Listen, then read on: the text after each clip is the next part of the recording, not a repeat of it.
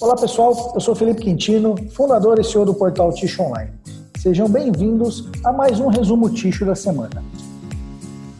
Quero começar essa semana com uma notícia da Kimberly Clark, né? É, falando aí como que a Kimberly reorganizou o modo de trabalhar durante a pandemia. A multinacional americana de bens de consumo, Kimberly Clark, realizou cerca de 400 promoções e movimentações laterais em 2020 mesmo com o distanciamento social, as mudanças ocorreram em virtude da criação ou reorganização de pelo menos cinco novos departamentos: marketing, excelência comercial, business intelligence, e-commerce e geração de receita. Dessas 400 promoções de cargos de pessoas. A Kimberly deu uma reestruturada em tudo lá, que legal. E bacana entender aqui, pessoal, também, ó, ah, eles têm um setor destinado para e-commerce. Tá? Então é uma, é uma equipe destinada para e-commerce.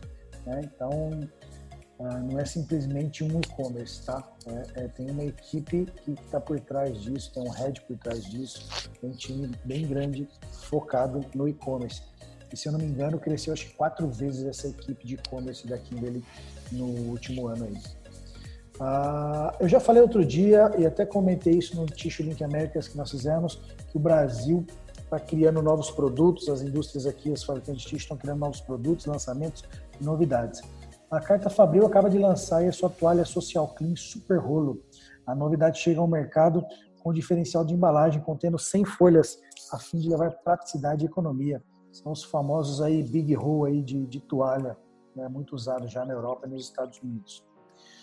Agora, celulose, pessoal. O preço da celulose deve bater máxima histórica a fibra curta deve superar em breve o preço recorde de 1.050 dólares a tonelada que atingiu no mercado em 2018.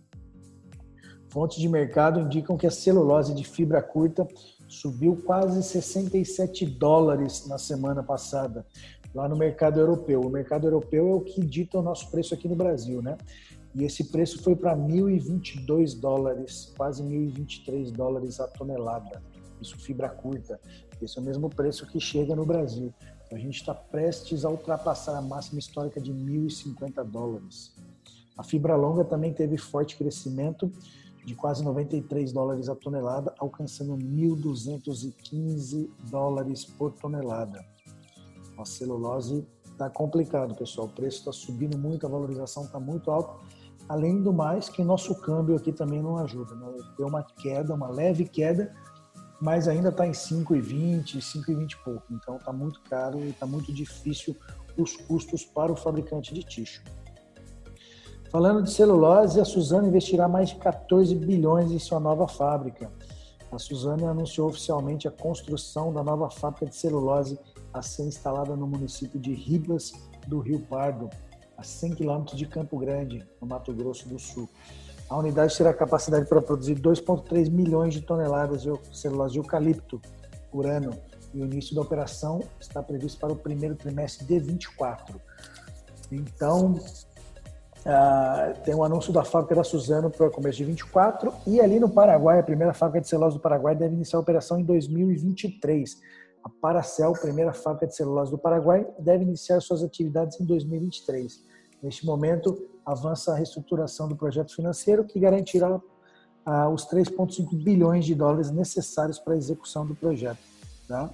Então, em 23 e 24 aqui, a gente já tem as novas fábricas, tem alguns outros projetos partindo aí também, agora em 22. A tendência, então, da celulose para os anos aí de 22, 23 e 24 é estabilidade e baixa, né? Então, quanto maior oferta a gente tiver de produto, aí vai regulando o preço e vai segurando esse preço mais embaixo. Então, até, até esse aumento de preço pode estar relacionado a essas novas partidas de, de, de, de, de fábricas de celulose para os próximos anos. Então, talvez esse preço está chegando na sua máxima aí, porque a tendência nos próximos anos é, é de queda do preço por conta da, da, de muita oferta que a gente vai ter no mercado. E eu queria finalizar aí o resumo dessa semana com uma notícia da Voigt Paper. Né? Então, Antônio Lemos assumiu a presidência da Voigt Paper aqui na América do Sul.